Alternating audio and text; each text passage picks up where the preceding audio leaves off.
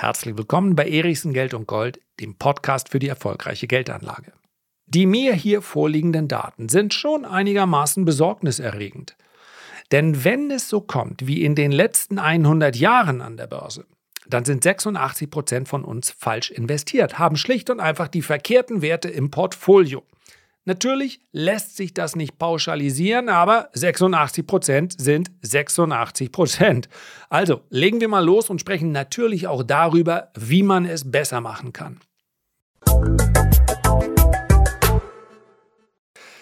So, zuerst einmal muss ich ganz kurz den heutigen Titel erläutern. Sind 86 Prozent von uns falsch investiert? Zuerst einmal, in Wahrheit glaube ich, dass es weniger sind und in Wahrheit sitze ich auch nicht mit Ihnen in einem Boot. Oh, das klingt jetzt aber sehr arrogant. So ist es überhaupt nicht gemeint, aber wenn von den Privatanlegern die Rede ist, dann wirkt das häufig wie eine dumme, uninformierte Masse ist eigentlich gar nicht gerechtfertigt. Aber genau deswegen habe ich im Titel nicht gesagt, sind 86 Prozent der Privatanleger oder gar der Kleinanleger falsch investiert. Denn die meisten Anleger, die ich kenne, die Kleinanleger oder Privatanleger sind, sagen, ja, aber ich habe ja einen professionellen Anspruch, ich beschäftige mich ja mit Börse. Und weil ich wollte, dass sich das jeder anhört, denn die meisten sind tatsächlich von dieser Problematik, um die es heute geht, betroffen, habe ich mal gesagt, sind 86 Prozent von uns falsch investiert. Von uns Privatlegern, Anlegern. Und da sitze ich ja durchaus mit in einem Boot. Ja, ich bin ein ganz normaler Privatanleger. Ich habe einen professionellen Anspruch an meinen Handel und an das Ergebnis meines Handels, sowohl langfristiger als kurzfristiger Natur, weil ich mich damit jetzt in den letzten 85 85 Jahren, ja. nee, ganz so weit ist es noch nicht. In den letzten 25 Jahren beschäftigt habe. Und weil ich das, glaube ich, sagen kann, mit derart viel Leidenschaft gemacht habe, das ist ja die Grundlage dann für den Erfolg, dass mir das auch dazu geführt hat, dass ich in den letzten 20 Jahren im aktiven Handel profitabel war. Also unter dem Strich kein Jahresverlust erleiden musste. Im langfristigen Portfolio ist das natürlich was anderes. Ja, niemand bastelt ein langfristiges Portfolio aus Einzelaktien, was in einem Jahr dann äh, gewinnt, also eine positive Rendite macht, wenn der Gesamtmarkt 30 Prozent fällt. Eine Outperformance ist möglich langfristig, aber nicht in dem Sinne, dass man sagt, ich habe hier die einzigen Aktien, die steigen, weil das eben nicht passiert. Ja, wenn Ebbe ist, dann steigt alles ein bisschen, wenn Flut ist, dann fällt alles ein bisschen. Man kann zwar eine Outperformance erzielen, aber selbst das kann ich an dieser Stelle sagen, habe ich mit meinem langfristigen Portfolio nicht gemacht, weil es dafür dafür nicht konzipiert war. Ja, ich habe ein passives Portfolio. Dort geht es um Dividendeneinkünfte. Ähm, Einfach, ich bekomme ja nichts von der gesetzlichen Rente. Also muss ich mir was aufbauen, was mir dann, wenn es soweit ist, ja, wenn ich sage, nee, das, jetzt lege ich mal hier den Kugelschreiber hin, das Mikro schiebe ich zur Seite und die Kamera mache ich auch aus. Jetzt möchte ich mich um meinen Garten kümmern. Will not happen. Einfach deshalb, weil mich mein Garten ja jetzt schon nicht interessiert und dann auch nicht interessieren wird. Aber vielleicht kommt die Zeit, wo ich sage, ich mache nur noch hin und wieder mal ein paar Veranstaltungen, wo ich Luft, worauf ich Lust habe. So, also das, was man klassischerweise so als die Rentenzeit bezeichnet. Und dann hätte ich gern passive Einkünfte. Das Portfolio hat sich besser gehalten als der Gesamtmarkt. Das andere Portfolio, dort ist ein Mix aus Wachstumswerten drin und aus Value-Werten, um es mal ganz pauschal so zu sagen. Ja, das hat sich nicht besser gehalten. Weil ich hier einen gewissen Risikoaspekt drin habe, den muss ich auch haben, sonst kann ich den Gesamtmarkt langfristig gar nicht schlagen. Ich brauche dort die richtigen Werte aus meiner Sicht. So, das also mache ich als Privatanleger. Dennoch gehöre ich nicht zu den 86 Prozent, von denen hier die Rede ist. Und das sind die Daten, die mir hier vorliegen von den Brokern hinsichtlich der Positionierung im Portfolio mit Wachstums- und Tech-Werten. Wir haben es hier schon mehrfach besprochen, aber gerade weil sich exakt diese Werte in den letzten Wochen so gut entwickelt haben, muss ich es hier nochmal auf den Tisch bringen. Diese Erholung spiegelt meines Erachtens nicht wider, was beziehungsweise sie sollte nicht die Meinung vieler unterstützen, dass ich doch eigentlich mit sogenannten Tech-Zukunftswachstumswerten auch langfristig eine Outperformance erzielen müsste. Das ist einfach nicht so. Und hier muss man ganz klar unterscheiden und deswegen gebe ich auch zu, sind die 86 Prozent möglicherweise irreführend. Denn in diesen 86 Prozent stecken natürlich zum einen diejenigen drin, die ihre Aktien vielleicht nur einige Tage oder Wochen halten, zum anderen aber auch diejenigen, die die Aktie jahrelang halten möchten. Und genau über die spreche ich. Ja, also wer sagt hier Etikettenschwindel, das sind ja gar nicht 86 Prozent. Das sind halt die Daten, die mir vorliegen. Und da ich glaube, dass es vielleicht im langfristigen Bereich sogar noch mehr sind, kann ich vielleicht ein paar abziehen, die das nur als kurzfristige Strategie machen. Also insgesamt kann ich die Aussage, glaube ich, stehen lassen. Die meisten Anleger, Privatanleger, sind in ihren langfristigen Portfolios zu tech-lastig, zu growth-lastig, also wachstumslastig. Und dann kommt sofort klassischerweise die Frage, ich rechne auch damit in der nächsten Woche auf der Invest, da machen wir übrigens eine große Fragestunde. Da kommt sofort die Frage, ja, aber was ist denn bitte schön? Ich meine, ist Google, ist Meta, ist äh, oder Meta, ist Amazon, sind das denn jetzt eigentlich die Werte, die du meinst mit Wachstums- oder Tech-Werten? Die haben doch so viel Cash. Genau.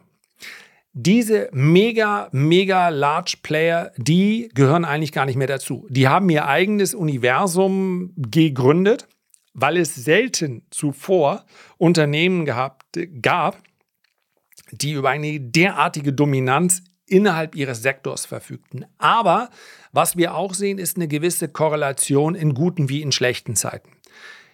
Wir sehen, dass Microsoft beispielsweise in den letzten Jahren besser gelaufen ist als äh, Facebook.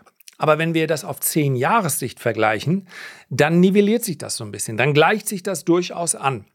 Das heißt also, wer sagt, ich kaufe mir einfach diese großen fünf Werte und damit werde ich dann eine Outperformance erzielen, so wie in den letzten zehn Jahren, das glaube ich nicht. Und ich möchte jetzt über eine Statistik sprechen, die vielleicht, wenn ihr das Video von Montag, nein, Mittwoch, gesehen habt, also gestern auf dem Erichsen-Kanal, dann kennt ihr die Statistik schon. Aber wir müssen sie hier an dieser Stelle einfach nochmal durchgehen, weil sie so unglaublich aussagekräftig ist.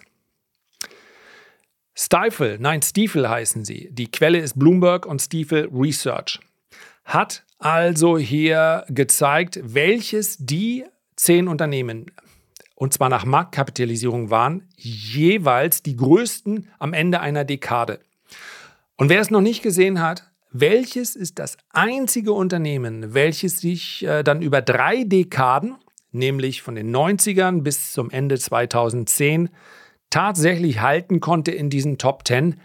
Eins, wir sprechen über ein einziges Unternehmen. Jetzt ist es übrigens mittlerweile raus, aber es ist immer noch ein großes Unternehmen. Walmart.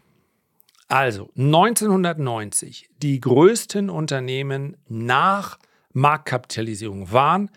Exxon, Walmart, General Electric, NTT, also ein äh, japanisches Telekommunikationsunternehmen, Altria, ATT, Coca-Cola, Paribas, äh, MUFG Bank, das ist eine, eine japanische Bank, nicht gewesen, die gibt es immer noch, und Merck. So, zehn Jahre später sind von diesen zehn Unternehmen insgesamt noch wie viele drin?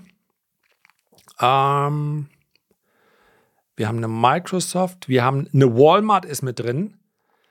Ansonsten haben wir Intel, Nokia, die waren alle noch nicht da, Pfizer, IBM, wir haben eine General Electric, schon nicht mehr in den Top 10. Wir haben eine Entity Docomo, obwohl sie so erfolgreich war, auch nicht mehr drin. Zehn Jahre weiter ist nur noch eine Microsoft da. Alle anderen Unternehmen, die ich hier vorgelesen habe, sind nicht mehr in den Top 10. Neu drin, wir haben PetroChina, wir haben eine Petrobus, wir haben eine HSBC, eine China Mobile. Und im Jahr 2020, da sind wir jetzt gerade, haben wir eine Saudi Aramco, Apple, Microsoft, Alphabet, Amazon, Facebook, Alibaba, Berkshire, Tencent und JP Morgan.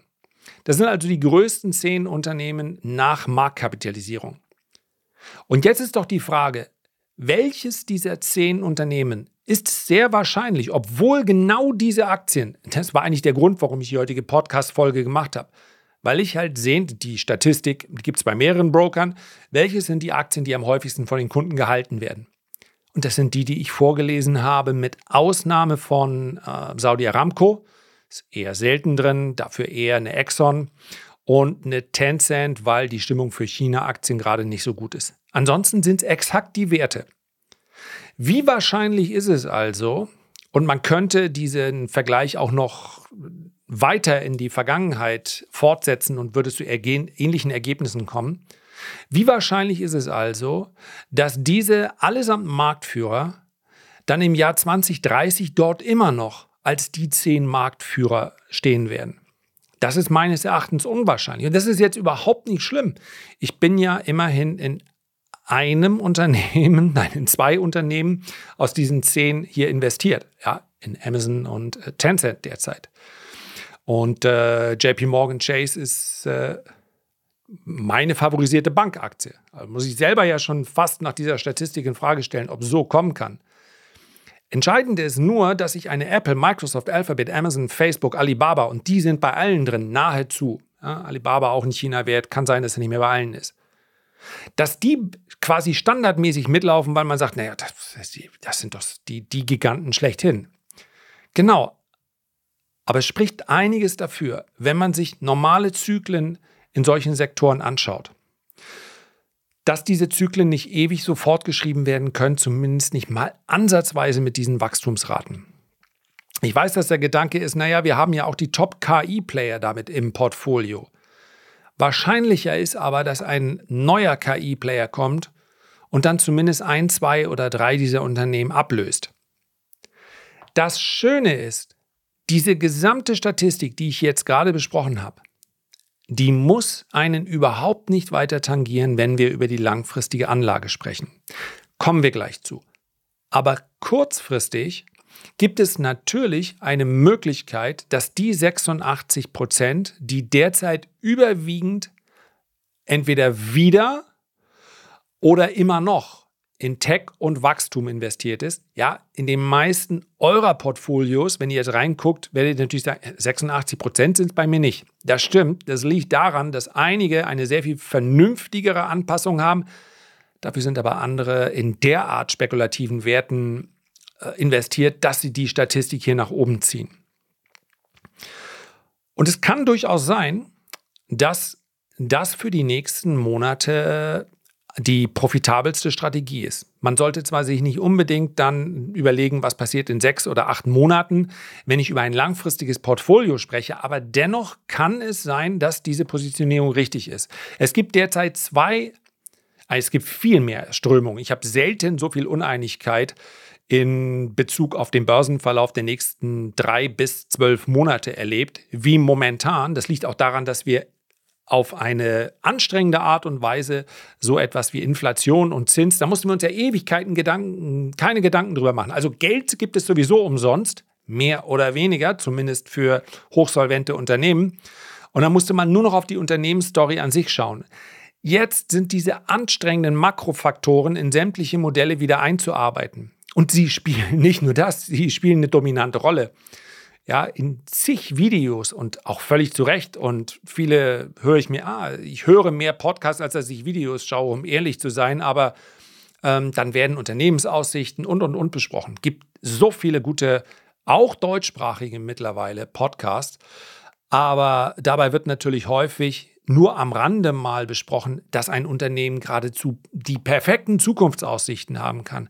Ähm, und ich habe es in genau dem richtigen Moment äh, gekauft. Und das AI-Unternehmen mit dem Produkt spielt alles keine Rolle. Wenn wir jetzt eine Rezession bekommen oder wenn wir jetzt eine Phase bekommen, in der die Notenbanken die Zinsen völlig überraschend vielleicht deutlicher anheben müssen als erwartet, dann geraten die sowas von unter Druck. Das ist eine Korrelation, die lässt sie einfach nicht wegwischen. Dann gibt es nicht das goldene AI-Unternehmen, das läuft einfach so gut, dass die Börse sagen wird, weißt du was, Risk On ist gerade derzeit nicht so gefragt, aber das Unternehmen, das ist so gut, gibt es nicht. Haben wir gesehen im Jahr 2021 beziehungsweise 22 in einer, in, also wirklich mit einem Doppelstrich drunter, wenn es, wenn sich die Stimmung hier in Richtung Risk Off ändert, dann geht es abwärts mit diesen Unternehmen. Dann werden vielleicht auch daraus Chancen, aber ganz ehrlich, man will ja nicht dann mit einem nahezu voll investierten Portfolio den Weg abwärts machen. Man will einfach kein Portfolio, was mal eben minus 80 Prozent macht. Langfristig schon gar nicht. Aber nehmen wir mal die zwei ganz groben Lager. Es gibt ganz viele Analysten, deswegen bin ich per se schon mal immer ein bisschen skeptisch. Also ich, auch ich kann derzeit immer nur reagieren auf die Daten, die jetzt kommen. Ich habe keinen klaren Plan für die zwölf Monate. Das Einzige, was ich als, ja, als, als ganz grobe Agenda mitgeben kann, ist, dass ich glaube, egal ob nach oder vor Rezession, es hängt auch sehr damit zusammen, wie sich die Lage in China entwickelt, also die wirtschaftliche Lage, nicht die politische. Ähm, ob wir jetzt noch mal eine Rezession sehen oder nicht, ich glaube, dass die größeren Zyklen erst im Jahr 2024 wieder beginnen. Also 2023 einfach eine hochvolatile Sache wird. Ja, mit Rallye, aber auch dann mit recht deutlichen Korrekturen. Das heißt, wie man so schön sagt, herausfordernd. Aber ansonsten gibt es ganz viele Analysten, die sagen, wir brauchen mehr Value, wir brauchen mehr, ähm, die Value wird davon profitieren, dass viel in Infrastruktur investiert wird, ist meines Erachtens auch richtig. Äh, Dividendenwerte, ähm, Werte, die in eine nicht nur für Infrastrukturprojekte in Frage kommen, sondern die selber auch über eine Infrastruktur verfügen, die schwer nachzubauen ist. Denn das ist heute ein Burggraben für sich. Ja, du kannst nicht mal eben für einige hundert Millionen ein Werk neu bauen.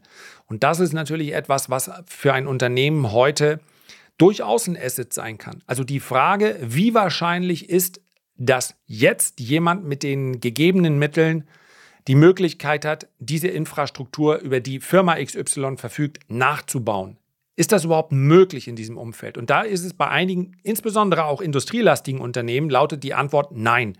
Lautet aber auch meines Erachtens bei einem Unternehmen wie JD oder Amazon mit ihren Fulfillment-Centern, mit ihrer Logistikinfrastruktur auch nein. Das kann einfach heute so keiner mehr bauen. Das führt jetzt nicht dazu, dass man sagen sollte, die Aktie ist doppelt so viel wert, aber das sollte man ins Kalkül mit einbeziehen. Ähm, das ist also der, der Value-Sektor. Ja, das, was ganz viele Analysten, fast alle, muss man sagen, schreiben, bis auf einige wenige. Und das allein sorgt dann schon so ein bisschen für, hm, vielleicht kommt es auch anders, nämlich so wie Raoul Pell sagt, der sich ziemlich sicher ist, dass es nur noch wenige Monate dauert oder bereits begonnen hat, dass die Notenbanken wieder eine lockerere Geldpolitik betreiben müssen, also eine Bilanzausweitung betreiben. Also nicht quantitativ Tightening, so wie jetzt, sondern quantitativ Easing mit raschen Zinssenkungen. Hinsichtlich der zeitlichen Komponente bin ich mir nicht so sicher wie er. Hinsichtlich der Begründung stimme ich ihm vollumfänglich zu. Er sagt nämlich, und das ist meine, das habe ich hier, ich glaube, vor fünf, sechs Wochen in einem Podcast besprochen, am Rande, dass die Tatsache, dass die Zinsen jetzt so schnell angehoben wurden, so schnell wie noch nie, die ist einfach der Logik der Notenbanken geschuldet. Wir müssen sie jetzt so schnell anheben, um die Inflation unter Kontrolle zu bringen, damit wir sie dann auch sehr schnell wieder senken können. Denn wir können es uns nicht leisten, die Zinsen lange auf einem erhöhten Niveau zu lassen. So, das ist jetzt mal etwas verkürzt dargestellt. Und wenn dem so ist, das ist in den aktuellen Kursen, insbesondere bei Risikowerten, auch noch nicht drin. Wenn also der Markt zu der Erkenntnis gelangt, die Notenbank wird gar nicht anders können, als irgendwann in den nächsten Monaten sehr viel lockerer in der Geldpolitik zu sein. Ja, momentan ist es eher so ein Higher for Longer. Die Zinsen steigen nicht mehr stark, aber sie bleiben auf erhöhtem Niveau. Wenn das der Markt einpreist, dann gehen eben genau die Werte, die die 86 Prozent haben, durch die Decke. Das kann also als kurzfristige Strategie richtig sein. Langfristig allerdings, und das ist etwas, was einen irgendwo auch beruhigen darf, langfristig war das noch nie eine gute Idee, auf Trends zu setzen, auch nicht auf größere Trends. Das heißt also, wenn wir uns die Portfolios anschauen, die über die für Jahrzehnte gebastelt werden, und ich finde, solange wir nicht über eine Haltefrist sprechen, darf man das durchaus anpassen. Ja, ich weiß noch, dass es bei mir im Depot, als ich kundgetan habe, dass ich hier einen langfristigen Wert rausschmeiße und dafür wahrscheinlich einen anderen kaufe, einfach weil der Zins zurück ist, das ändert alles. Da gab es an der einen oder anderen Stelle zumindest so ein bisschen ähm, Stirnrunzeln. Naja, die man kann doch nicht einen Wert rausschmeißen, der für die Ewigkeit gekauft ist. Das kann ich ganz locker. Also das passiert nicht aufgrund schlechter Quartalszahlen, aber wenn ich sage, ich finde da ein besseres Unternehmen, dann mache ich das. Denn es gibt ja keine Haltefrist. Ich muss mir was überlegen, wenn wir eine, meines Erachtens wäre das vernünftig, die Aktienanlage mehr unterstützen durch Haltefristen. Das muss ja nicht ein Jahr sein, das kann auch fünf Jahre sein, damit auch jemand dann wirklich lange hält. Dann muss ich es mir überlegen. Da muss ich sagen, äh, muss ich abwägen, die Steuern, die ich jetzt zahle, in, im Verhältnis zu dem, was mir vielleicht ein anderes Unternehmen an mehr Rendite bringen würde. Aber auch dann würde ich vermutlich eher tauschen. Aber so lange habe ich doch gar kein Problem.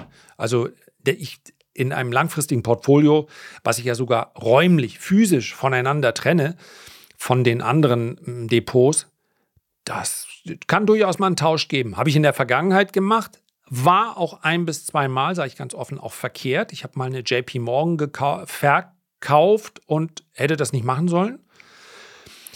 Aber äh, ich habe ansonsten keine Skrupel, das zu tun. Aber das passiert natürlich nicht quartalsweise. Also wenn da mal im Zeitraum von fünf Jahren ein oder zwei Aktien rausfliegen und dafür ein, zwei andere reinkommen, da muss ich schon streng sein. Ich bastel dann auch nicht das Depot in der Art um, dass es immer mehr Werte sind, weil den will ich noch haben und den will ich noch haben. Ja, eigentlich müsste man es, ich komme dem selber nicht nach, deswegen ähm, ist das keine Empfehlung. Eigentlich müsste man so streng an die Geschichte rangehen, dass man sagt, acht bis zehn Werte. Ja, und wenn dann noch einer kommt, entscheide dich, acht bis zehn Werte. Denn in den meisten Portfolios macht es aufgrund der Größe dieser äh, Depots keinen Sinn, 30 Werte drin zu haben. Dass dieses Mehr an äh, Diversifikation schützt, senkt nicht mehr das Risiko. Irgendwo da ist Grenze und meines Erachtens ist bei den meisten Privatanlegerdepots die sind statistisch betracht, äh, betrachtet äh, fünfstellig, ähm, sollten es unter 20 Werte sein. So, das ist letztlich auch der Anspruch, den ich habe. Ich muss diese 30 Werte ja auch permanent beobachten. Das mache ich jetzt sowieso hier in Vorbereitung von Podcasts und weil ich mich den ganzen Tag mit Börse beschäftige. Aber es macht ja nicht jeder Privatanleger. Und diese langfristigen Werte, die, da möchte ich quer durch alle Branchen. Und damit meine ich insbesondere Branchen, wo die meisten vielleicht auch einen Bogen drum gemacht haben in der Vergangenheit. Also Logistik, Banken, Versicherung, äh, Industrie, Rohstoffe und so weiter. Da möchte ich Marktführer haben. Ich möchte vielleicht den einen oder anderen, aber es ist für mich ein schwieriges Kriterium, äh, Wert haben, der so den, den Stempel des Dividendenadel bekommen hat. Also stetig steigende Dividenden, die dürfen von mir aus auch mal stagnieren. Die, das sind die Unternehmen. Und wenn ich dann schaue, wer kann mir denn da wirklich eine lange Historie bieten? Und insbesondere, wenn ich sage, ich möchte auch Dividenden. Ja, gerade wenn ich die Vire investiere, dann trägt das ganz erheblich auch zur Rendite langfristig bei. Dann komme ich tatsächlich sehr häufig eben nicht bei den Tech-Werten raus. Und komme ich auch nicht bei den Werten raus, die momentan die am höchsten gewichtetsten sind in den Indizes. Und von daher muss ich mir Gott sei Dank die Frage auch gar nicht stellen, ob jetzt Tech gut läuft kurzfristig oder nicht. In einem langfristigen Portfolio kann ich sagen, ja, Wachstum hat seinen Platz, Tech zum Teil auch, aber, und das ist für mich das Entscheidende, im langfristigen Portfolio möchte ich nur und ausschließlich Unternehmen, die bewiesen haben, dass sie Geld verdienen. Und zwar durchgehend. Und das Schöne ist, Krise hatten wir nun genug. Man kann also nachschauen. Verdienen die immer noch Geld? Ja, der Gewinn muss nicht steigen während einer Rezession. Aber wenn der Gewinn aufgrund eines oder zwei Quartals mit schwacher Konjunktur so sehr einbricht, dass am Ende ein dickes Minus dabei rauskommt, dann ist das kein Unternehmen, was ich in meinem langfristigen Portfolio haben möchte. So, das war das Fazit für heute. Privatanleger sind zu techlastig investiert und dabei belasse ich es dann auch mal. Herzlichen Dank für deine Aufmerksamkeit. Ich freue mich, wenn wir uns beim nächsten Mal gesund und munter wieder hören. Bis dahin alles Gute, dein Lars.